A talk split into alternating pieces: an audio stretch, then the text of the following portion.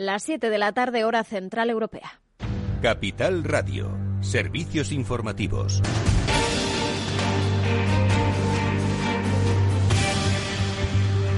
¿Qué tal? Muy buenas tardes. Sanidad acaba de notificar 14.515 nuevos contagios y 388 fallecidos en las últimas 24 horas. Mientras la incidencia acumulada sigue bajando, se sitúa ya en 320 casos eh, por cada 100.000 habitantes. Las muertes por coronavirus en España ascienden a más de 66.700 y los casos acumulados superan los 3,1 millones. La parte positiva es que ya hay más de un millón de personas inmunizadas con las dos dosis de de la vacuna, lo anunciaba la secretaria de Estado de Sanidad, Silvia Calzón. Como saben, las tres vacunas de las que disponemos actualmente funcionan con una pauta de, dos dosis y si atendemos a la población que ya ha completado su pauta de vacunación y ha recibido las dos dosis, hablamos de un total de 1.144.556 personas.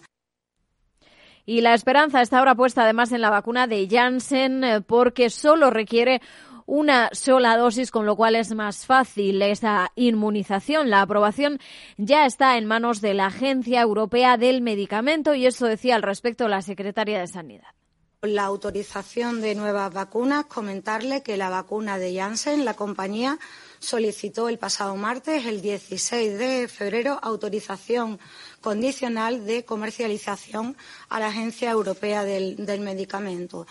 Está previsto que el proceso acabe con la luz verde de la Agencia Europea del, Medicamento en la primera quincena de marzo. Y además en España ya se han notificado 613 casos de la variante británica. Esto supone a nivel general el 20% de los casos detectados en últimas fechas, mientras se ha impuesto una cuarentena a los viajeros procedentes de Brasil y Sudáfrica para contener las cepas que se han detectado en estas regiones. El Pleno del Congreso, más asuntos, respaldaba hoy el decreto ley de prórroga del sistema especial de los ERTE y las ayudas a los autónomos. Javier Luengo.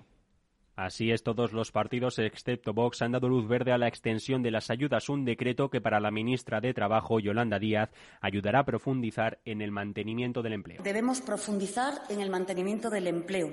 Es el momento de que las pequeñas empresas y las personas trabajadoras autónomas dispongan de ayudas. Esta crisis no puede ser irremediable para nadie. Debemos preservar y consolidar nuestro tejido productivo y es hora de tomar muchas decisiones. Según Díaz, hay que hacer todo lo posible para que una crisis como esta, que ha calificado de coyuntural, no se convierta en una crisis estructural. La otra reforma que se ha votado este jueves en el Congreso de los Diputados ha sido el nuevo complemento para la maternidad diseñado por el ministro de Inclusión, Seguridad Social y Migraciones, José Luis Escribá, y que abre la puerta a que lo cobren también los hombres. El Real Decreto que lo regula y en el que también se recogen modificaciones para flexibilizar el acceso al ingreso mínimo vital se ha salvado por la mínima después de haberse aprobado con la negativa de socios de investidura del Gobierno como Esquerra Republicana y PNV que no la han apoyado ya que consideran que invade competencias autonómicas. Y mientras aumenta el número de personas eh, que están en ERTE. Detalles, Luis Miguel. El número de trabajadores incluidos en un ERTE ha subido al inicio de febrero, hasta situarse en casi 900.000 a día 11 de este mes. El aumento se debe a las nuevas restricciones para hacer frente a la tercera ola de la pandemia. Esta cifra supondría sumar unos 139.000 trabajadores a los empleados que terminaron enero en un ERTE. Así lo recogen los datos que ha dado hoy el propio ministro de Inclusión y Seguridad Social, José Luis Escribá, en una conferencia en el Consejo General de Economistas. Además, Escribá ha reconocido que algunos ERTE van a derivar en un ERE, también ha dicho que el sector hotelero, aunque en general es competitivo y se podrá recuperar cuando se levanten las restricciones, sí que puede sufrir un impacto estructural en actividades vinculadas a negocios y eventos asociados en las grandes ciudades. Sobre la hostelería, con el 50% de los empleados en un ERTE, Escriba también cree que se recuperará en gran medida, excepto en lugares concretos, mientras que en algunas actividades de transporte, como el de la carretera, sí contempla algunos efectos estructurales que terminen en una reestructuración. No obstante, Escribá ha querido subrayar que en las próximas semanas se van a aprobar medidas de apoyo a la liquidez para evitar, precisamente, que algunos efectos más permanentes acaben con despidos masivos. Gracias, Luis. Pues hasta aquí la información. Se quedan ahora con After Work Eduardo Castillo. A las 8 el balance con Federico Quevedo en Capital Radio. Capital Radio. Siente la economía. ¿Inviertes en acciones o ETFs habitualmente? Entonces esto te interesa. Invierte en acciones de bolsa española o extranjera sin comisiones, hasta 100.000 euros al mes. Entra ahora en xtb.es y abre tu cuenta 100% online en 15 minutos. Riesgo 6 de 6. Este número es indicativo del riesgo del producto, siendo uno indicativo del menor riesgo y 6 del mayor riesgo.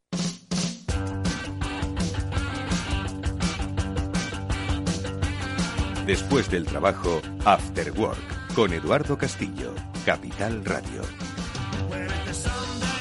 ¿Qué tal amigos? Buenas tardes, bienvenidos al After Work de Capital Radio, que hoy va a tratar un tema apasionante dentro de su espacio de comunicación y experiencias empresariales. Hoy vamos a contar con la participación de una experta en estrategia digital que nos va a ayudar a entender cómo LinkedIn nos puede ayudar a ser una herramienta de comunicación muy efectiva para nuestra empresa, o bien como profesional independiente o bien como representante de una compañía. Con Cristina Hernández, uno de los además nuevos fichajes de la agencia de comunicación Biggers, especialistas en comunicación corporativa, con los que colaboramos desde hace tiempo, su CEO Eva García también estará con nosotros, vamos a hablar sobre cuáles son eh, como decía aquella película de Woody Allen, todo aquello que siempre quiso saber sobre LinkedIn, pero nunca se atrevió a preguntar. Bueno, pues hoy os vamos a dar alguna que otra respuesta. Eso será el principio del programa. Luego hablaremos de mundo tecnológico, mundo digital, de mundo cambiante. Lo haremos con Julián de Cabo y Víctor Magariño, a los que siempre es un placer saludar y conocer sus reflexiones. Así que nada, amigos,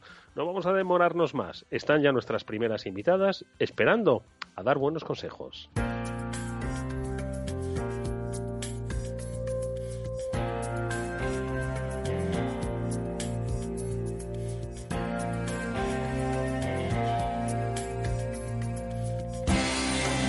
Comunícate, el espacio de After Work dedicado al mundo de la comunicación corporativa. Aprenderás a valorar la comunicación, aumentarás el valor de tu empresa. Y es lo que queremos hacer, como siempre, con la ayuda de los especialistas de Biggers, cuya máxima responsable, Eva García, la echábamos de menos, nos acompaña hoy en este programa en directo. Eva, ¿qué tal? Muy buenas tardes. Buenas tardes, Eduardo. ¿Qué tal? ¿Cómo estás? Yo también os echaba mucho de menos. Bueno, pues con ganas, Eva, un poco de hacer honor a nuestro indicativo, aumentarás el valor de tu negocio con la comunicación. Y esa comunicación, obviamente, pasa por un terreno digital, más en estos tiempos, donde las distancias y la presencialidad, bueno, pues se han visto limitadas, reducidas y que sin duda alguna van a marcar mucho eh, nunca vamos a dejar de, lado lo humano, por supuesto, pero van a marcar mucho la forma en la que vamos a hacer negocios, en la que vamos a, darnos a conocer. Y ese va lo que vamos a hacer hoy, por, yo creo que por partida doble, dando a conocer pues a una nueva incorporación al equipo de Biggers, eh, a la que ahora enseguida saludamos, y por otro lado, pues eh, dando a conocer cuáles son las herramientas de una red fascinante que es LinkedIn, que muchos no acabamos de llegar a no se trata, Eva, de comprender, sino de sacarle el máximo provecho. Estamos en ella, pero ¿cómo puedo sacarle partido? Yo creo que es una pregunta que nos hacemos muchos y que hoy espero que obtengamos alguna que otra respuesta, Eva. Pues sí, además es que yo creo que todo lo que ha ocurrido en el último año, eh, toda esta crisis, pues realmente nos, nos está poniendo muchísimas oportunidades ¿no? delante y, al final hay que hay que cogerlas, ¿no? Hay que hay, que aprovecharlas y en este caso pues LinkedIn es una red que lleva muchísimos años funcionando en España, eh, que nosotros llevamos muchos años trabajando con directivos y con empresas eh, desarrollando sus estrategias, pero es verdad que de un tiempo hasta parte, pues quizás los últimos seis, siete meses, con todos los cambios que hay laborales, la, toda la reinvención que está, ¿no? Hay, hay mucho cambio profesional, hay mucho movimiento y LinkedIn está siendo una herramienta clave eh, no solo pues para quizás optar a un nuevo puesto de trabajo, sino también para generar tu propia marca personal, que eso es algo que ya hemos hablado tú y yo en alguna ocasión y que, hoy en día son muchos los profesionales que, realmente quieren empezar a sacar lo mejor de sí mismos y, comunicarlo al mundo, ¿no? Y LinkedIn pues es una buena plataforma para ello. Una buena plataforma mm, de la que vamos a hablar con nuestra invitada Cristina Hernández, que es eh, especialista en comunicación, miembro del equipo de Biggers y que, mm, pues con mucha experiencia a sus espaldas, hoy se incorpora a mm, este grupo eh, para, pues eso, ayudar a mejorar la estrategia digital de empresas, de personas y especialmente a través de esta red eh, social profesional. Cristina, ¿qué tal? Muy buenas tardes, bienvenida. Hola, ¿qué tal? Buenas tardes, Eduardo. Hola, Eva, ¿qué tal? Hola. Oye, lo primero de pues todo, Cristina, Eh, ¿Qué nos estamos perdiendo? ¿Qué me estoy perdiendo? Porque yo creo, yo, eh, así como en Twitter te dicen, lleva usted desde el año 2011, te dice más o menos la antigüedad, en LinkedIn yo no sé si la, si la dice, o, por lo menos yo no sé dónde está. La cuestión es que yo llevo mucho tiempo y muchas veces me pregunto si estoy sacándole el máximo provecho a esta red. Pues mira, LinkedIn es verdad, como decíais antes, que es una red que se ha utilizado durante mucho tiempo como red eh, por excelencia para la búsqueda de trabajo y para buscar nuevas oportunidades profesionales, pero de un tiempo a esa parte se ha convertido una, en una red profesional pero en la que se comparte mucho contenido, mucho contenido de calidad, de manera muy cuidada y visual, porque mm, igual que el vídeo es el rey en casi todas las redes sociales, aquí también. Y, es una red social muy utilizada profesionalmente eh, pues para estar en contacto con profesionales del sector, de tu sector o de otros que te puedan interesar. Y además una cosa muy valorada en esta red es que es la red con menos fake news. Y eso es una cosa también, como decíamos antes, que en estos tiempos que corren, pues es muy importante que todo lo que lo que nos llegue venga dotado de una veracidad y que, y que tenga unas fuentes correctas, ¿no? De hecho, LinkedIn eh, tiene un equipo de editores, de, profesionales, de periodistas, profesionales de la comunicación, que en España tiene también un equipo de, periodistas españoles que comparten todos los días noticias para que todos los usuarios tengan esa información sobre la que trabajar también y generar contenido. Mm. De todas formas, yo creo que es importante también saber un poco dónde están las fronteras en las redes sociales, porque son muy susceptibles todas las redes sociales, en realidad. Primero porque uno de sus principales negocios es el de la publicidad o el de los contenidos patrocinados, ¿no? Por tanto, eh, por eso y porque las redes son muy suyas, hay que tener, eh, yo creo que mm, mucha capacidad para identificar qué es lo que estás comunicando, estás compartiendo, estás vendiendo, te estás dando a conocer. Es decir, entiendo que hay muchos niveles y por eso debemos no solo afinarnos, sino especializarnos o por lo menos contar con ayuda especializada.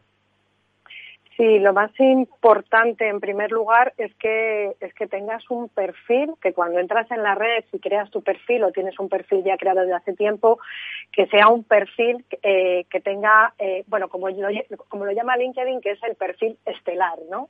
Que es un perfil estelar en LinkedIn para una persona que quiera dotar de marca personal su perfil, ¿no? Pues eh, que cumpla una serie de requisitos, que hay que estar en la red, pero hay que estar bien, ¿no?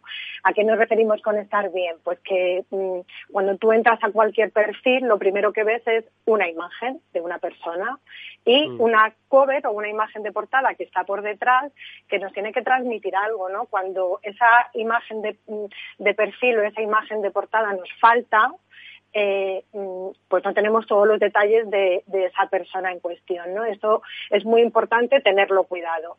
También hay que tener cuidado la información que estamos dando, ¿no? Porque como cualquier red social estamos dando una información en nuestro perfil que, en este caso, como además es profesional, tenemos que eh, pues incluir nuestro currículum, nuestros logros, nuestras habilidades y un aspecto muy importante que es una introducción de quiénes somos profesionalmente, ¿no? No se trata, cuando entras en LinkedIn, lo que te decía, ves las, ves las imágenes, ves las fotos y ves esa cover o esa imagen de portada que transmite y que tiene que dar una información de ti, pero también hay una frase y, un, y una introducción que tienes que dar como profesional, ¿no? Porque hablamos de que es una red profesional. Entonces, es muy importante que toda la información que va en el perfil eh, esté cuidada y sea mm. eh, adecuada, ¿no? y que luego, pues que como decíamos antes, que es una red que ya no solamente es para búsqueda de empleo, sino que también es una red para generar contenido, pues que seas activo en la red, que generes contenido de muchos tipos. Puedes subir imágenes, puedes subir fotos, puedes subir vídeos.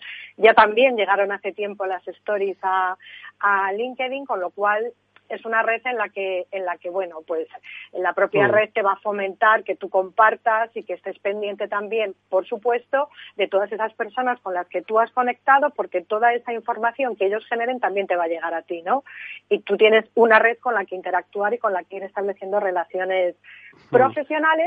Eh, pero bueno, que al final no deja de ser una red personal, ¿no? Y es tu marca personal y tienes que cuidarla. Exactamente. De todas formas, Eva, vosotros a las empresas a las que asesoráis, a los profesionales con los que estáis, cuando les habláis de LinkedIn, ¿qué les decís? ¿Que debe ser algo más corporativo? debe ser algo que si los empleados o los, eh, digamos, o las personas que trabajan en una compañía y todos tienen LinkedIn, deberían tener unificada una especie de criterio visual de, sus perfiles. Em, ¿Es mejor un perfil profesional o un perfil del directivo? Un poco qué les decís con respecto a LinkedIn, Eva. Pues yo creo que un poco lo que, lo que siempre hablamos aquí en este espacio, que es muy importante a nivel de comunicación, cuando nos enfrentamos a una estrategia de estas características, siempre, Eduardo, lo más importante es preguntar el para qué. Es decir, eh, puede algún profesional decirnos, oye, quiero estar en LinkedIn y quiero estar bien. Pero sobre esa pregunta tenemos que buscar los objetivos, es decir, qué quieres conseguir en la red social. Porque dependiendo de si quieres buscar un empleo o si quieres conseguir nuevos clientes o si quieres hacer marca personal, o quieres dar a conocer tu compañía, o tienes un producto que quieres lanzar y quieres que sea plataforma porque realmente tienes a todo tu sector, a todo tu target en LinkedIn y es importante para ti. ¿no? Pues lo más importante que las empresas y los profesionales tienen que saber y tienen que entender desde el principio es su para qué. Es decir, ¿qué queremos conseguir? Y sobre esos objetivos nosotros les ayudamos a desarrollar una estrategia donde todas estas acciones que hablaba Cristina evidentemente están incorporadas, pero siempre bajo el punto de vista de la estrategia. Dependiendo de lo que necesite cada persona y cada organización, le haremos una recomendación lo más acertada posible para que consiga esos objetivos. Pues LinkedIn lo bueno es que ha ido creciendo y cada vez te da muchas más opciones ¿no? de, crear esa conexión y sobre todo también eh, intentar desde, em, desde el principio ser honestos con nosotros mismos y aprovechar esta, esta red para que sea una buena plataforma de visibilidad eh, utilizando mensajes e información que realmente tengan que ver con nosotros mismos y que sea mucho más auténtico que una mera información comercial. Hay algunas mm. veces que LinkedIn em, eh, no pues sobre todo en lo que es la parte un poco más privada cuando te mandan mensajes pues ves que, que es como un goteo de, de muchísimas eh, no de, de, ofertas que no tienen muchas veces ni que ver contigo ni con tu no ni tu cargo ni tu empresa no entonces, nosotros sobre todo les, pedimos ese para qué, esa coherencia, es el ver qué es lo que necesitan y a partir de ahí construir una, estrategia con acciones y contenidos específicos que ayuden a, esos objetivos. Oye, Cristina, ¿y cuál es el, por tanto, un poco el, objetivo, digamos, de una red como LinkedIn, eh, comparada, por ejemplo, con Twitter, donde quizás dices, oye, pues a mí lo que me interesa en Twitter es cuantas, cuantas más, cuanta más gente me siga, mejor, como en Instagram, ¿no? Cuantos más followers tenga, mejor. Sin embargo, en, en, LinkedIn importa tanto el número o importa que, mira, me sigan solo 100, pero esos 100 son los que quiero que me sigan? ¿Cuál es un poco el objetivo que deben perseguir un profesional, un directivo o una empresa con perfil en LinkedIn? Vale, pues eh, es importante, lo primero que, como decía Eva, el para qué, ¿no? Entender por qué una empresa o por qué un profesional quiere, quiere estar en la red, ¿no? sobre todo porque la red a nivel personal te va a dar muchos, si eres un directivo, mm, te va a dar muchas posibilidades de eh, liderar equipos, de generar negocio, incluso de aprender ¿no? con, tu propia red. Las empresas, ¿por qué están? Pues eh, obviamente dentro de esta red es, mm, bueno, pues eh, para adoptar esa estrategia de la que hablábamos antes, del para qué, ¿no? Eh, ¿Por qué tienen que estar mm, dentro de esta red? Pues porque al final es una red profesional y cuando tú buscas una empresa, la buscas en un contexto de Internet y en un contexto de LinkedIn, fundamentalmente para obtener la información y para mejorar esa reputación de la compañía, ¿no? Otras redes como Twitter o otras redes como Instagram o como Facebook tienen otros para qué o otros objetivos dentro, dentro de lo que es la estrategia general digital de la compañía, ¿no? Pero en el caso de LinkedIn es muy importante que estén porque van a ser referentes en el sector, porque van a interactuar con los empleados, porque van a poder generar negocio nuevo dentro de, de, su, de su business, ¿no? Y de su estrategia. Eh, porque van a estar comunicados no solamente con esos empleados, sino también con em, otros stakeholders dentro del, ecosistema digital de la marca. Y sobre todo a nivel personal, eh, los directivos de las compañías y las compañías también generan mucha confianza en esta red, ¿no? Es una red que transmite mucha transparencia, que los directivos cuando están eh, son más cercanos y son eh, a los empleados y sobre todo cuando hablamos de estrategias de contenidos, de los contenidos que utilizan tanto las marcas como los directivos, pues siempre integramos contenidos propios de esa compañía eh, contenidos también del sector y algunos otros contenidos como más del ámbito personal o social que humanizan a las marcas y que las hacen más cercanas a los usuarios, a los clientes o a las personas que están en, la red. Mm. Hay un elemento aquí, Eduardo, muy importante también, eh, que hay personas que directamente quieren entrar en LinkedIn para hacer networking. Y más ahora mismo, porque hasta hace unos meses el networking lo hacías pues en eventos, en comidas, en, en situaciones donde estabas físicamente con las personas, con los futuros clientes, con los colaboradores, pero ahora que no nos podemos juntar, que no podemos hacer, eh, digamos, esta estrategia más personal, LinkedIn también se ha convertido en un espacio donde poder hacer, eh, generar este tipo de relaciones, ¿no? De intentar conocer más personas dentro de tu sector o dentro, bueno, pues de tu ámbito de actuación, incluso de, de temas que te interesan y que te gusta leer o investigar. Y entonces lo que, lo que al final eh, nos lleva es a ver que, realmente podemos seguir creciendo, ¿no? Seguir ayudando a crecer nuestra comunidad de contacto a través de, lo que es la plataforma digital, con lo cual también ayuda a seguir, bueno, pues eh, haciendo esas relaciones que hasta, bueno, hace unos meses eran personales o más físicas y ahora pues tienen que ser digitales. Claro, también antes cuando comentabas Eduardo el volumen de seguidores o, de la red, ¿no? Que nos generamos dentro de dentro de LinkedIn. Es verdad que en Twitter pues tú vas ganando seguidores sin hacer nada, pero de esta manera con LinkedIn tú estableces conexiones, ¿no? Y tú eh, ves un perfil que te interesa y le pides conectar y esa persona tiene que aceptarte esa conexión. También se puede seguir, ¿no? Pero lo más habitual dentro de LinkedIn es utilizar la opción de conectar. Entonces tú vas creando tu propia red de personas y de usuarios que te interesan por algún motivo. Eh, cuantos más, pues no, en realidad es mejor más eh, calidad que no cantidad, ¿no? Eh, no cuando te llegan conexiones o solicitudes de conexión, no aceptar todas las solicitudes, sino bueno, valorar el para qué, ¿no? Mm. El para qué estoy y cuáles son mis intereses dentro de la red y voy a solicitar conectar con X personas, pero también cuando me soliciten voy a entender para qué quiero conectar con esta persona, ¿no? Y eso también es importante. Mm. Eh, de todas formas, eh, yo creo que nos queda muchísimo, ¿no, Cristina, por conocer a propósito de LinkedIn, porque efectivamente hay pues muchos objetivos, decía Eva, ¿no? ¿Para qué quieres estar? Primero pregúntatelo, ¿no? Entonces, pero es que quizás hay mucha gente que todavía no sabe para qué quiere estar porque tampoco sabe a dónde puede llegar, ¿no? Es decir, puedo compartir comunicación, puedo pedir eh, el contacto con alguien, pero si no sé exactamente qué es lo que luego quiero hacer con ese contacto, porque, insisto, hay unas reglas, ¿no? decir, oye, bueno, está, pues todos tenemos objetivos comerciales, no cabe duda, ¿no? Eh, primero vía networking y luego, ¿por qué no? Pueden salir negocios juntos. Pero yo creo que hay, debe haber un punto, Cristina, en el que muchos estamos atascados o muchos están atascados y no sabrían cómo empezar a seguir. Y también si estamos siguiendo a la gente adecuada, es decir, eh, porque al final estas, estas redes se basan en el algoritmo del algoritmo y nos recomiendan y tal vez conozcas y este es de tu organización y este estudió en tu universidad y claro, de repente hay un poco de ruido a veces que se genera en la propia LinkedIn, ¿no? Que, quizás sea difícil un poco eh, distinguir, eh, diferenciar qué es lo que tengo que hacer realmente, ¿no?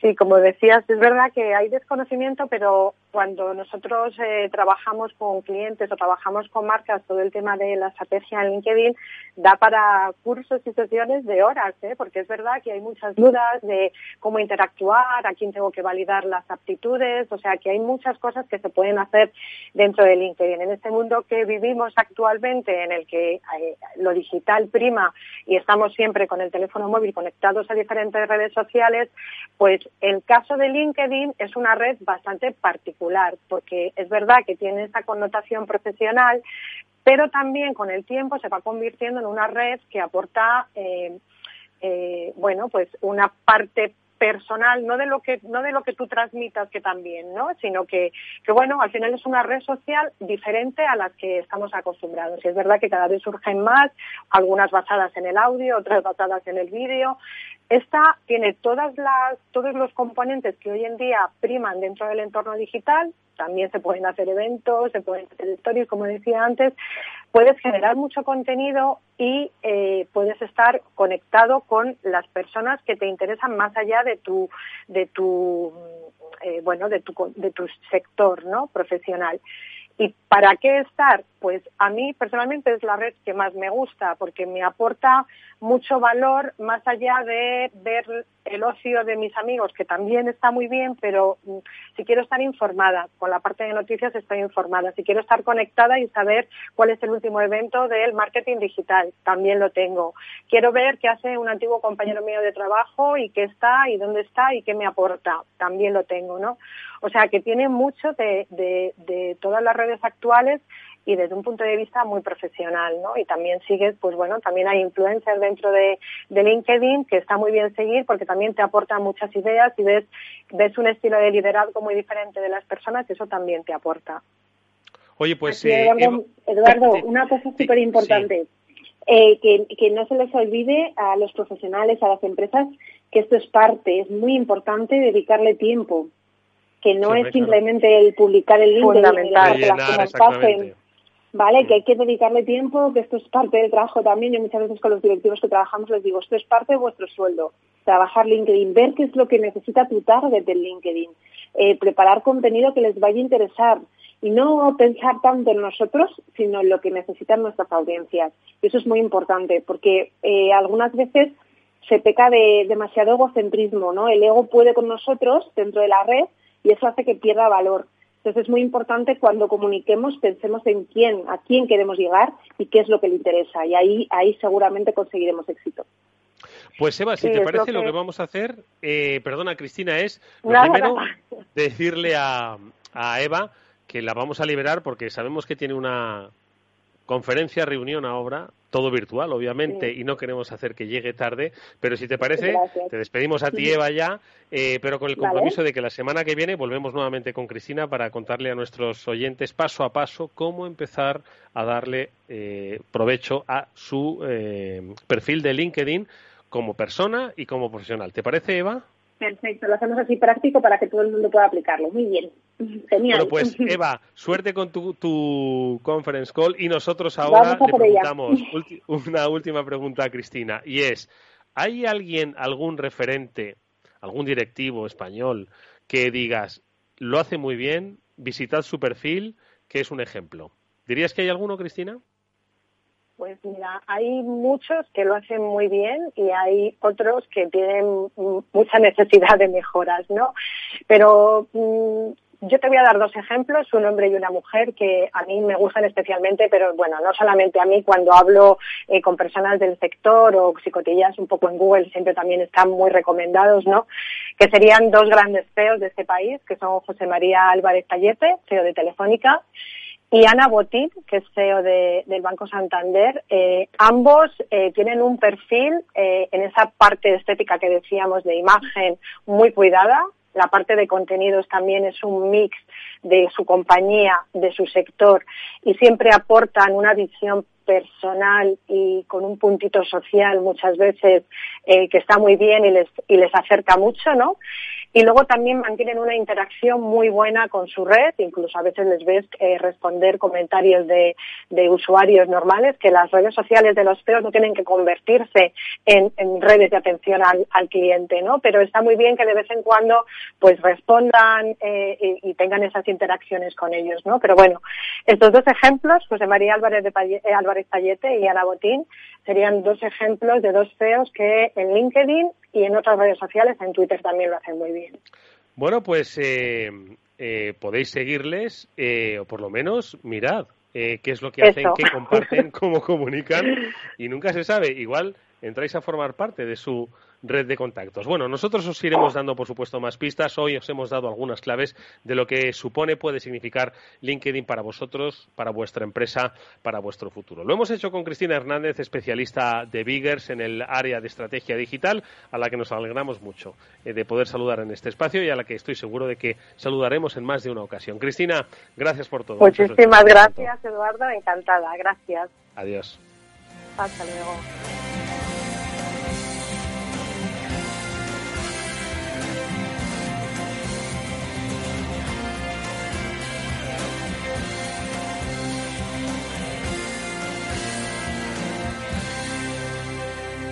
After Work, quizás el mejor momento del día. Y atención a los oyentes, una noticia de alcance para los inversores. XTB elimina las comisiones. Ahora con XTB puedes comprar y vender acciones y ETFs con cero comisiones. Lo has oído bien, cero comisiones hasta 100.000 euros al mes.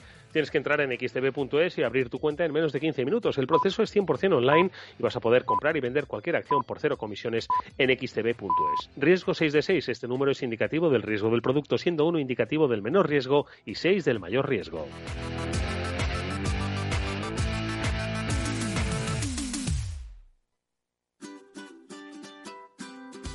Mesa y Descanso es el programa donde Mar Romero te acerca cada fin de semana los mejores productos, te invita a disfrutar de los buenos vinos de cada denominación de origen y a conocer restaurantes y lugares de ocio con un encanto especial.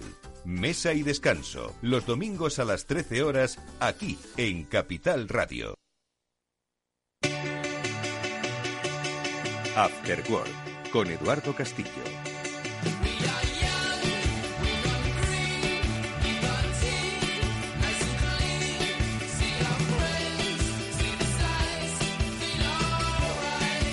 Pues seguimos aquí en el Afterword de Capital Radio y lo hacemos como es habitual. Ya es nuestra cita imprescindible, ineludible, que es el contacto con el futuro. Sí, así me gusta pensarlo, porque con quienes acompañamos este tiempo de radio, Julián de Cabo y Víctor Magariño, son, en mi opinión, personas que nos ponen un poco en la pista sobre lo que se va a desarrollar o cómo se va a desarrollar o hacia dónde va a ir la sociedad, siempre obviamente con ese plano digital, sin olvidar, ojo, que seguimos siendo muy analógicos por lo menos en pensamiento. Les saludamos, Julián de Cabo, ¿qué tal? Muy buenas tardes, amigo, bienvenido.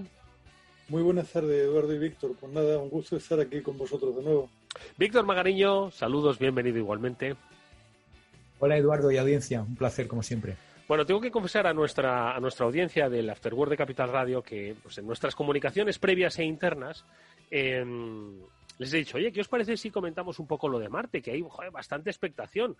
Y me han puesto cara como que, en fin, que la vida sigue a pesar de lo de Marte. También debo confesaros una cosa, y es que yo ayer hablé con dos especialistas en Derecho Internacional, ojo, ¿eh? abogados como vosotros, bueno, que estudiaron Derecho como vosotros, eh, que hablaban sobre un poco la reordenación jurídica del espacio, ¿no? A propósito de lo de la rover Perseverance y su aterrizaje hoy dentro de unas pocas horas aquí en, decir aquí no, allí en, allí en el planeta rojo. Pero claro, no, no, a mí me llama mucho la atención lo del espacio. Pasado mañana se me olvidará, pero ¿no llama la atención a vosotros o qué? A ver, con lo que tiene de ciencia. Eduardo, Robert Perseverance. O sea, ¿estás puesto? No. Lo siguiente. O sea, yo creo que hay, debe, debe haber otro y tú en España que se sabe el nombre de memoria. confieso que lo sé porque ayer me lo aprendí un poco, ¿no? Pero he estado leyendo y, y, fijaos, va a haber siete minutos de ceguera, ¿no? Entre la NASA y el aterrizaje. Hay el, el, el cacharrito que va a aterrizar, ¿no? Esa Robert Perseverance, pues tiene muchísimas cosas, no solo ya de participación española, sino que ya va a hacer una medición pues con muchos datos de lo que ha sido Marte o de lo que podría ser Marte. Y eso no sé, me llama la atención. ¿Nos llama la atención o qué? Yo lo, que. No, perdón. No, tío, a decir. A ver, venga, Julián y ahora Víctor, venga. lo, único que iba, iba, a comentar en plan medio broma, medio en serio, si lees determinados foros conspiranoicos en Internet y tal, te hartas de reír porque hay mucha gente pensando que todo esto del, nuevo impulso a la exploración galáctica tiene que ver con los ricos del planeta que pretenden irse a vivir a Marte en algún momento no muy lejano del futuro. Vamos, estamos todos cada vez peor y como nos, nos dejen encerrados tres meses más, yo ya no sé qué terminarán diciendo. Madre mía, pues no te preocupes que Hacienda llegará hasta Marte, eso seguro. Sí. Dos cosas ciertas, ¿no? Hacienda y la muerte. No, yo, con lo que dice Julián es cierto. He escuchado por ahí que se habla de la década de 2040, ¿no? Donde quizá pueda haber una cierta vida estable. Entonces yo lo primero que he hecho ha sido cálculos. a ver, y yo creo que muy justito, muy justito. O sea que lo siguiente que he hecho es, digo, pues me tengo que preocupar, probablemente no. Entonces, eh, bueno, eh, es interesante. Hombre, si fuera la primera vez que llegamos a Marte, pero es que ya hemos llegado y ya hemos estado ahí, hemos visto imágenes. Entonces, no sé, yo que, queda un poco ¿Qué creéis? Que lo que tenemos que desarrollar, pues tecnológica, que ya está, yo creo que lo hemos comentado alguna vez, tecnológica, social y, globalmente, es lo que hay entre Marte y la Tierra. Es decir, el espacio, pues lo de los satélites, los puntos de comunicación, de conexiones, los coches voladores, los drones, es decir, todo eso un poco más apegado a la Tierra, pero que va, a generar pues muchísimo más desarrollo económico y social. ¿Creéis que tenemos que centrarnos un poco en eso, no irnos tan lejos o qué? A ver, Julián. Hombre, que, de lo que no cabe mucha duda, Eduardo, es de que la primera oleada de la carrera espacial supuso un impulso enorme para la ciencia en todo el planeta. Quizá porque, porque había precisamente una carrera, había, había dos potencias que intentaban luchar por la primacía en el mundo, eh, utilizando aquello como marca de referencia. Yo tengo curiosidad por ver cuál es el planteamiento de China y si eso va a hacer que, se abra una batalla no cruenta entre Estados Unidos y China que al final tire de la ciencia, tire del conocimiento. Pero lo cierto es que eh, a veces también te, decepciona. ¿no? Yo el otro día hablaba con un amigo que sabe de medicina y tecnología y le, preguntaba, digo, pero vamos a ver, ¿cómo es posible que en la era del machine learning, el big data y la madre que nos trajo a todo, no seamos capaces de aislar cuáles son los factores que determinan que un ser humano se va a poner muy malito con el coronavirus y otro no? Porque si supiéramos eso y tuviéramos una prueba ad hoc, el problema de la pandemia se terminaría muchísimo más rápido y el problema de la vacunación estaría resuelto. ¿no? Por lo cual, hay, hay veces que te asombra lo, lejos que podemos llegar a algunos puntos y lo cortos que nos quedamos en otros que se suponen mucho más terrenales. Muy interesante, ¿no? Y efectivamente, es decir, las capacidades demostradas, por ejemplo, con lo de la vacuna, que eso yo creo que, o sea, no es, ni, mucho menos estoy abriendo un debate a poner en duda las vacunas, pero hace año y medio, pues siempre decíamos, el desarrollo de una vacuna, de un medicamento, está en torno a los 10, 12 años, con sus cuestiones regulatorias, con sus cuestiones, es decir, o sea, había que un poco verlo en su conjunto, ¿no?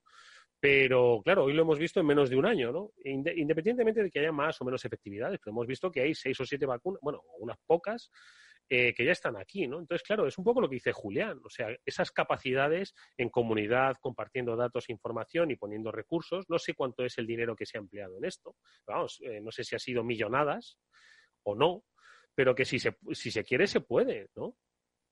Víctor, ¿qué piensas? Eh, a ver, hay campos de, investigación, pues, pues unos cuantos. Yo creo que tiene sentido eh, que, como especie, pues eh, sobre todo teniendo en cuenta que en algún momento pues se terminará de explotar el planeta y en algún momento pues también estallará el sol y en algún momento. Entonces yo creo que tiene sentido que como especie empecemos a explorar pues los planetas colindantes como, como alternativa, también como, como vía de, de recursos eh, y ver si hubo agua, si hubo vida, si se puede vivir. Entonces, eso tiene sentido. Lo que decía Julián de, la vacuna, pues obviamente también. Entonces, ya empieza a haber cosas. Lo que pasa es que eh, hay estudios y, se sabe algunos factores, pero claro, al final se corre más cuando aprieta más el zapato, ¿no? Entonces, em, yo, creo que se puede avanzar en todo eh, porque recursos hay, dinero hay, eh, y, bueno, eh, es, un tema de decir qué, hago antes y, qué hago después, ¿no?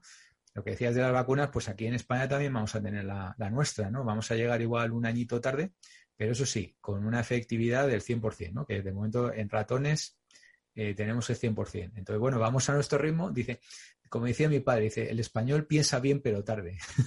pues esto es igual, ¿no? es una frase que me repitió mucho.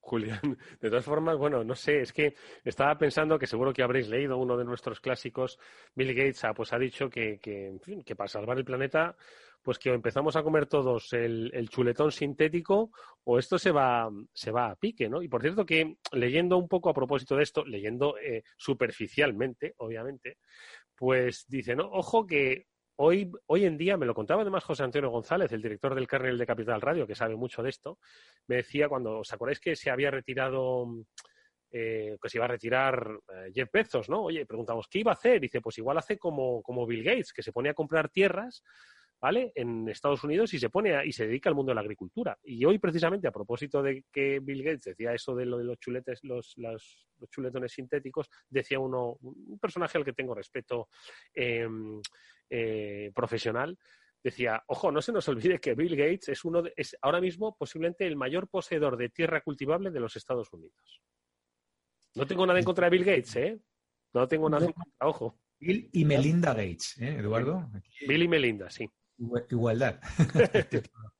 Y Melinda, yo la verdad es que tuve, tuve la suerte de conocerlo en persona en el IE hace ya muchísimos, muchísimos años, cuando le dimos un premio y tal, y era un tipo agradable, como muy sencillote, muy cercano, muy de lo más normal incluso, o sea, lo que eh, suena un poco escatológico, pero lo, que más recuerdo de él fue la enorme cantidad de caspa que llevaba sobre las hombreras de la chaqueta, que manifiestamente le daba exactamente igual. un tío, un tío peculiar. Un tipo, un tipo que no ha tenido mucho problema en hacer predicciones, algunas de las cuales han sido aciertos brutales y otras de las cuales han sido majaderías sin cuento, ¿no? Con lo cual, hmm. ¿en qué punto caiga eso el chuletón? Pues no lo tengo muy claro. Lo que sí parece es que en términos precisamente de sostenibilidad es más eficiente producir proteína vegetal que producir proteína, proteína animal. Lo que pasa es que el punto en que la Tierra esté tan saturada como para plantearse eso, no sé yo cómo de lejos o de cerca está. ¿no? Fíjate que ahora que dices, Ahora, perdóname, Víctor, eh, ahora que dices lo de los proyectos ¿no? fallidos y otros exitosos, recuerdo hace muchos años, lo que pasa es que no, sé qué fue de eso, yo creo que a través de la Fundación Bill y Melinda Gates, eh, empezaron a trabajar sobre la potabilización del agua, que este sí que era uno de los grandes problemas de la humanidad, que es que básicamente primero el límite que tenía el agua y segundo el agua contaminada y lo que suponía pues para la salud pública de determinados países, ¿no? Y la posibilidad de cultivos, en fin, el agua es vida, ¿no? Y así las civilizaciones así lo han demostrado. Pero no sé qué fue de aquello. No sé qué fue de aquello y efectivamente se diluyó y parecía aquí una apuesta impresionante de que se iba a poder potabilizar aguas residuales, etcétera, etcétera y no y, se quedó en vamos por lo menos no vamos no, no ha vuelto a haber así un gran boom revolucionario no que haya cambiado el mundo no sé. Os suena os suena aquel tema pues hace sí, años ¿eh? sí pero vamos yo es que siempre hace muchos años también que, que para mí es que no tiene sentido todo este tema de las sequías y tal en un planeta que tres cuartas partes del, del planeta son, son agua entonces, es un tema puramente científico. Es decir, o sea, que hay agua mm, toda la que del mundo mundial. Simplemente es una solución científica de poder, eh, bueno, pues convertir esa agua en potable, como estás diciendo, Eduardo, y de llevarla a los lugares donde, donde es necesaria y demás. Entonces, ese problema yo nunca lo he entendido y es simplemente invertir dólares en, ciencia. El tema este de la carne que, comentabais, eh, yo hace años ya que lo llevo comentando en mi entorno familiar y, y de amigos, ¿no? Oye, aprovechar ahora que puedes comer filetones y de chuletones y tal, porque esto le quedan dos telediarios. Como dice Julia, no sabemos si son dos o son seis, pero, pero lo de los chuletones, que ya es un, bien de lujo, de hecho, como sabéis, es la mercancía más robada en los supermercados es la carne, porque es lo más caro que hay en el supermercado, la carne de, vacuno y, y, en general la carne, ¿no? Entonces, esto está claro, hay ya muchos miles de millones invertidos en startups eh, pues sobre todo en Israel me suena que, he escuchado últimamente y que he leído eh, de, startups que desarrollan carne artificial y es un tema de que ahora está todavía muy elevado el precio en dólares por kilo porque está todavía muy en laboratorio, pero en cuanto consigan bajar el, precio por kilo eh, es un tema que va a ser una realidad. Vamos, estoy absolutamente convencido y viviremos para verlo. igual no hay que esperar a 2040 y, de, todas maneras, Víctor, ten en cuenta una cosa, que, a veces, o sea, eso, eso de la proteína de origen animal tiene, tiene una connotación muy curiosa, que es lo, los ciegos que llevamos estando en Occidente toda la vida, porque para nosotros lo normal es recurrir a proteína de origen animal, en muchísimas zonas del planeta la proteína ha sido siempre de origen vegetal. Incluso en la India, por ejemplo, esa prohibición religiosa de matar a la vaca era porque la vaca proporcionaba muchísimas más cosas si no te la cargabas que si te la cargabas para convertirla en proteína a corto plazo. Al final, esto de hartarse de chuletones y tener no sé cuántos kilos de carne roja no digerida en el intestino es algo que pasa escasamente en Estados Unidos y en zonas opulentas del primer mundo, pero el resto hay, hay otras muchas zonas en el mundo que pasan más hambre que un caracol en la vela de un barco comparado con lo que tenemos nosotros. Sí. Y el otro tema que nos espera es lo de los insectos, que eso ya lo, habréis visto por ahí, ¿no? Que comerlos. No tanto insectos, pero sí que proteína derivada de insectos. O sea, no, no, te va, porque claro, el insecto tal cual, pues como que no es muy visiblemente atractivo pero, pero que habrá, pues eso, pasta de insectos, habrá cosas, eh, alimentos en general. Ya lo hay, ya existen. Tú vas ahora a cualquier supermercado eh, un poquito grande, no al Sota Caballo y Rey, ¿vale? Pero vas a un hipermercado grande y vas a Lineal y encuentras eh, comida de... A mí lo que, lo que no, me no quiero decir yo algo muy desagradable, Víctor, pero si juzgamos los alimentos por la estética, la estética del percebe sí que es discutible de cara a meterse aquello en la boca y parece ser que la que está rico, ¿eh? O la morcilla de Burgos, queridos míos, o cualquier tipo de morcilla, la extremeña mismamente, que está muy rica. Suena peor en inglés, blood pudding. Suena horrible. Una vez, una vez que estuve en Escocia, cuando antes pues se podía viajar y, y yo viajaba, poco, pero viajaba, me comí la salchicha esa escocesa, que era una especie como de tripa, se llamaba haggis, una cosa así. Mira que a mí me gusta, me gusta como un buen oriundo de Extremadura, me gustan esas cosas, pero esto, ¡buah! superior a mis fuerzas. Aquello sabía a falda de escocés usada ya. ¿eh? Madre mía, ¿cómo sabía aquello? aquí, sabía aquí. No, pero de todas formas, ya fuera, de, fuera del haggis, eh, me hace gracia cómo hablamos ahora con mucha naturalidad de lo que es el, el, filete, el filetón o el chuletón sintético como algo, oye, y lo hemos probado y tal, pero ¿os acordáis de la mala prensa que tuvo el concepto del transgénico? Y a mí pues, la diferencia, quiero decirte, quiero decir, modificar biológicamente alimentos o cultivos para hacerlos más resistentes y que se pudiesen cultivar en determinadas zonas, eh, eh, hacer cosechas intensivas, aquello, madre mía, era pues poco menos que el diablo. Y hoy, pues no pasa nada, ¿no? Sobre todo porque no se sabía lo que podía pasar, ¿no? Era un tema de que debía de pasar el tiempo para ver si aquello era, era healthy o era sano o, o podía tener algún tipo de complicación. Yo, yo recuerdo eso, efectivamente. Es que sea como en los 90, ¿no? Finales 80, 90. Sí, los OMG, ¿no? No. OGM, ¿no? Genetically Modified Sí, uh, algo así. GMO o algo así. Sí, algo así. Julián, Hombre, no sé, ahí a- igual algún vicepresidente te diría que los herederos de los Monsanto y compañía manipulan a los medios de comunicación para no para que no se hable del tema de la manipulación genética del cultivo y tal. Adiós, ¿no? Le dieron duro a Monsanto, ¿eh? Sí, Sí, me acuerdo. sí, me ha venido el nombre. sí, sí, A hacer en San Luis, Missouri. Sí, sí. no sé. En fin, Bueno, bueno, pues Desapareció hace tres o cuatro años y era una compañía que tenía muchísimo tiempo en el mercado. No era, no era de antes de ayer para nada. Seguro que si se le preguntaba a, entonces a Monsanto cuál era la superficie cultivable que tenía en el mundo, igual se parecía un poco a la de Bill Gates, pero bueno, no lo sé, ojo, ¿eh? No lo sé. No, no lo sé. Oye, amigos, ¿Qué más aspectos han llamado vuestra atención? Porque dado que lo de la, la Rover Perseverance no es de vuestra... ah, Tampoco... No sois muy de ciencia ficción. A mí es que la, el, el género de ciencia ficción me ha gustado siempre mucho. Me ha gustado siempre mucho, la verdad. No sé. Esas películas apocalípticas me han gustado mucho. Hombre, a mí, a mí la ciencia ficción me gusta también relativamente. Yo por eso leo el BOE alguna vez y en fin, que no me solo al cine. Eso es que leer el BOE es porno duro, no es ciencia ficción. Es absolutamente... flagelarse, flagelarse durante. ¿Qué ha llamado que- vuestra atención? A ver. Mira, tal y como se está poniendo el temita aquí en España, eh, con, con lo que está sucediendo últimamente, ¿no? De, de los últimos, eh, pues esto, eh, altercados violentos aquí y allá y tal y cual. Sí. Yo llevaba tiempo eh, mirando de reojo a Andorra, así como con el rabillo del ojo, eh, con toda la polémica esta de los youtubers y tal, y ahora estoy empezando a mirar de reojo a Italia también, porque desde que tienen a Draghi y ahora han, han contratado a, a Vittorio Colau, pues a mí me da que eso va a ir bien.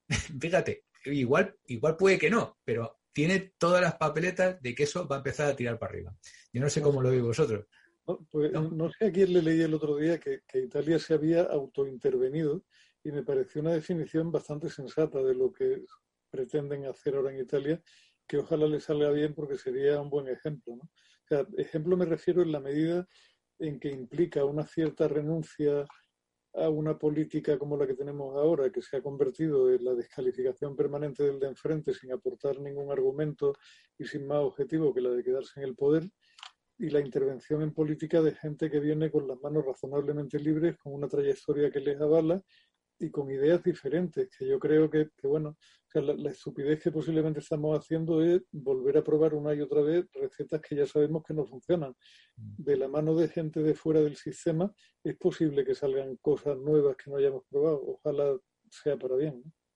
Yo, una, una cosa que he leído hoy es que, mm, y, nos gustará más o menos y que podemos criticar, pero hombre, yo creo que en general China va bien, en general, ¿no? Y podemos criticarle mil cosas.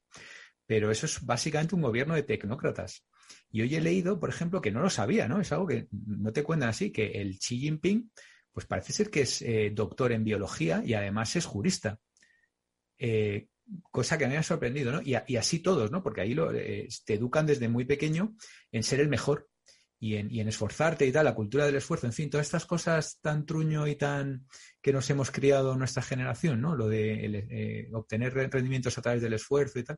Y resulta que, eh, bueno, me ha resultado curioso, ¿no? Como China, ya te digo, que se le pueden criticar muchas cosas, ¿eh? Pero, pero va bien, ¿no? Yo creo que va bien, va camino de convertirse en la primera potencia europea, eh, perdón, mundial. Hombre, quiero decir... Gobierno de tecnócratas. Pero es que en realidad China, ¿qué gobierno? O sea, yo desconozco cómo es eh, China.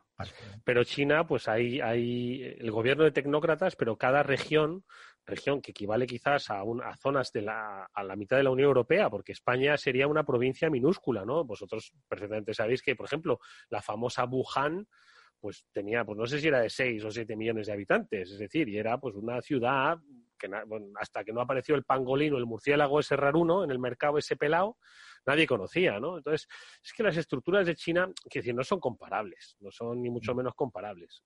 Quiero decir, y además que, ellos tienen pues una, eh, una, un partido único, que es el Partido Comunista, ¿no? Y es el que, bueno, pues aplica una serie de... Y luego una intervención en la economía, pues brutal, ¿no? Que es la que... Planes quinquenales. Exactamente. Entonces, quiero decir, que vaya bien o mal, quiero decir, eh, por supuesto que influye, ¿no? Pero que no se puede tomar como modelo, insisto, no porque sea malo o porque sea bueno la censura y tal, sino que no, pues las magnitudes son imposibles de, tomar, ¿no? no yo lo ponía en relación con Italia, por, por, el tema de la tecnocracia y tal, y, recetas que en el pasado en este país han dado resultado con tecnócratas.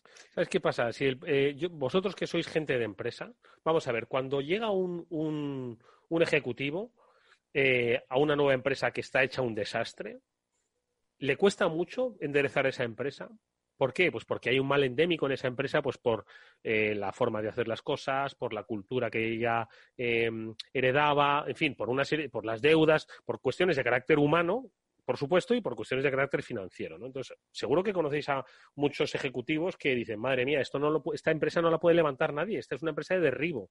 Bueno, pues eso es un poco lo que pasa, en mi opinión, con los países. Es decir, Italia por mucho Draghi que venga o por mucho tecnócrata que venga, tiene una cultura empresarial, una estructura social muy similar a la de España, que es muy difícil remontar. Tú ponte aquí, aunque te traigas a los mejores tecnócratas de, de donde sea, a España, España tiene muchos males endémicos, como muchas empresas tienen males endémicos que es imposible sacarlas a flote, no lo sé, ¿cómo lo veis? Bueno, no es imposible, yo creo que con tiempo y buena voluntad, eso que decías del ejecutivo que llega a una empresa, si, si el ejecutivo es realmente bueno, yo creo que se le puede suponer que va a tomar la decisión menos mala, que a lo mejor es cerrar la empresa, cuidado. Pero la decisión menos mala, pues a lo mejor eh, ve una vía de viabilidad y la, y, la, y la toma, pero a lo mejor hay veces que efectivamente no, no tiene más remedio. Pero, no sé, a mí mm, eh, me, ha resultado por lo menos un movimiento interesante, por lo menos de, si hay que dar 50 pasos, pues dos pasos dados en la dirección adecuada, no, no, no para el otro lado. ¿Y a ti, Julián? Pues mira, Eduardo, yo creo que, o sea, probablemente grande parte, parte grande de los males que arrasamos en España y que son los mismos que, tiene Italia y probablemente en gran medida Francia, vienen de algo muy consustancial a la génesis de Europa, que es el Imperio Romano y su estructura. ¿no? Al final seguimos pagando la, una institución que se llamaba la clientela, que hacía que cada gran señor tuviera una serie de personas dependientes de él que formaban parte de su ámbito y que al final eran, eran estructuras básicas de poder en la sociedad y probablemente los partidos políticos eh, han tenido tanto éxito porque de alguna forma recrean esa, esa estructura de la clientela. ¿no? el partido político se ha convertido en una agencia de colocación con un montón de gente allegada alrededor que al final sabe que lo que está en juego es algo mucho más material que el triunfo de una línea ideológica o de una serie de conceptos sobre el futuro. Y es una pena porque eh, al final nos convierte, nos convierte el, ejercicio de la política en algo terriblemente cortoplacista, muy separado de visiones de largo plazo y que, y que en el fondo termina por, por lastrar a la sociedad de una manera increíble. Pues, em, pues sí, la verdad. Eh, en los libros de historia está la clave de nuestros males. Me gusta eso de la clientela, ¿no? Que siempre lo hemos tenido un poco eh, como un, un, palabra aceptado, ¿no? Pues por los parroquianos del bar. Dicen, no, esta es mi clientela habitual, ¿no? Pero efectivamente, que luego al final sacada ese contexto, eh, dice mucho de nosotros. Amigos, que la clientela, que me gusta mucho. Nosotros en el, en el Afterwork no tenemos clientela, ¿eh? nosotros no queremos que os hagáis dependientes, pero sí fieles seguidores de las reflexiones interesantísimas, como siempre, de Julián de Cabo y de Víctor Magariño, a los que agradezco una vez más que hayan estado con nosotros. Escuchad que la NASA lo va a retransmitir en directo. Luego, sobre las 10, una cosa así, que es muy emocionante. ¿Visteis lo de la luna? Erais unos chavales. ¿Visteis lo de la luna? Sí, ¿no? no Víctor, ¿no? No, no sí, una por ahí durmiendo, ya está, no sé. Bueno, era, un baby, pero lo vi. Bueno, pues igual esto es lo mismo, no lo sé. Bueno, os invitamos a verlo y si no, lo veis en YouTube pasado mañana, que también es igual de emocionante. Julián, Víctor, como siempre, muchísimas gracias. Hasta la semana que viene, amigos. Un placer, nos vemos la semana que viene. Gracias y nos vemos pronto. Y a todos ustedes nos despedimos hasta el próximo lunes en Cyber After Work, que tendremos programa especial. Estará con nosotros Checkpoint, estará con nosotros Netscope para responder a una pregunta. ¿Están las empresas preparadas para recibir un ciberataque? ¿Qué ocurre si lo reciben? ¿Son capaces de recuperarse, de remontar? de ser ciberresilientes con nuestros especialistas invitados, lo comentaremos. Hasta entonces, que disfrutéis, gracias y hasta pronto.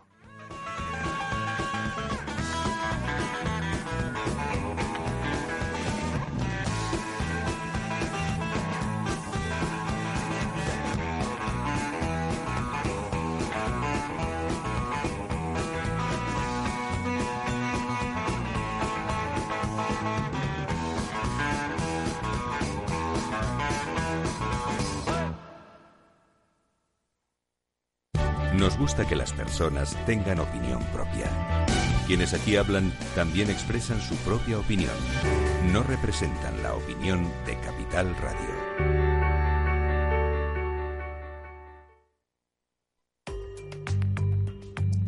La digitalización de las empresas.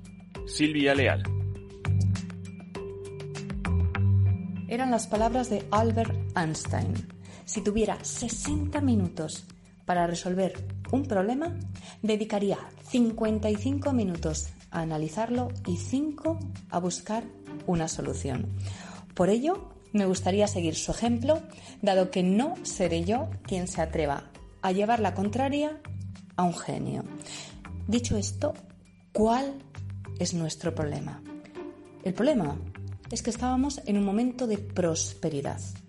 Estábamos en un momento de prosperidad económica global al que se había sumado también nuestro país con un crecimiento del PIB el último año del 2%, con unas tasas de desempleo cada vez menores, una cifra que en enero estaba por debajo del 14%, dato que en 2013 alcanzó el 26% en nuestro país mucha prosperidad. Y decía Stephen Hawking, el famoso físico teórico británico, que si entiendes cómo funciona el universo, en cierto modo lo controlas. Y nosotros teníamos la sensación de controlar el mundo. Sentíamos que lo controlábamos, que controlábamos el rumbo de nuestra vida, de la economía, del empleo.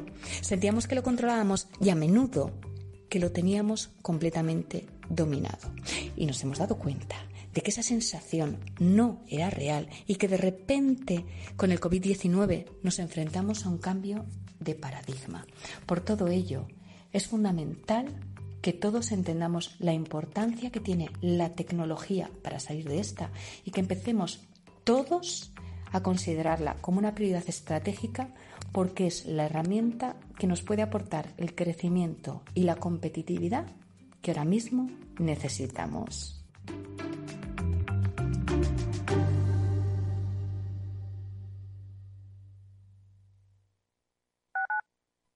Escuchas Capital Radio, Madrid 105.7, la radio de los líderes. Esto te estás perdiendo si no escuchas a Luis Vicente Muñoz en Capital, La Bolsa y la Vida. Alberto Iturralde, analista independiente. las posiciones cortas lo que son es el buitre que devora el cadáver. El cadáver es anterior, ha muerto antes, y lo explico. Si un valor tiene eh, todavía un núcleo duro dentro, que obviamente sabe que esa empresa es viable, apoyar el valor hasta el punto de que las posiciones cortas le dan dinero. Él siempre tiene la posibilidad de, tanto con crédito como con acciones, manipular el valor. Una posición corta si algo hace es subir un valor. No te confundas. Capital, la bolsa y la vida con Luis Vicente Muñoz, el original. Capital Radio.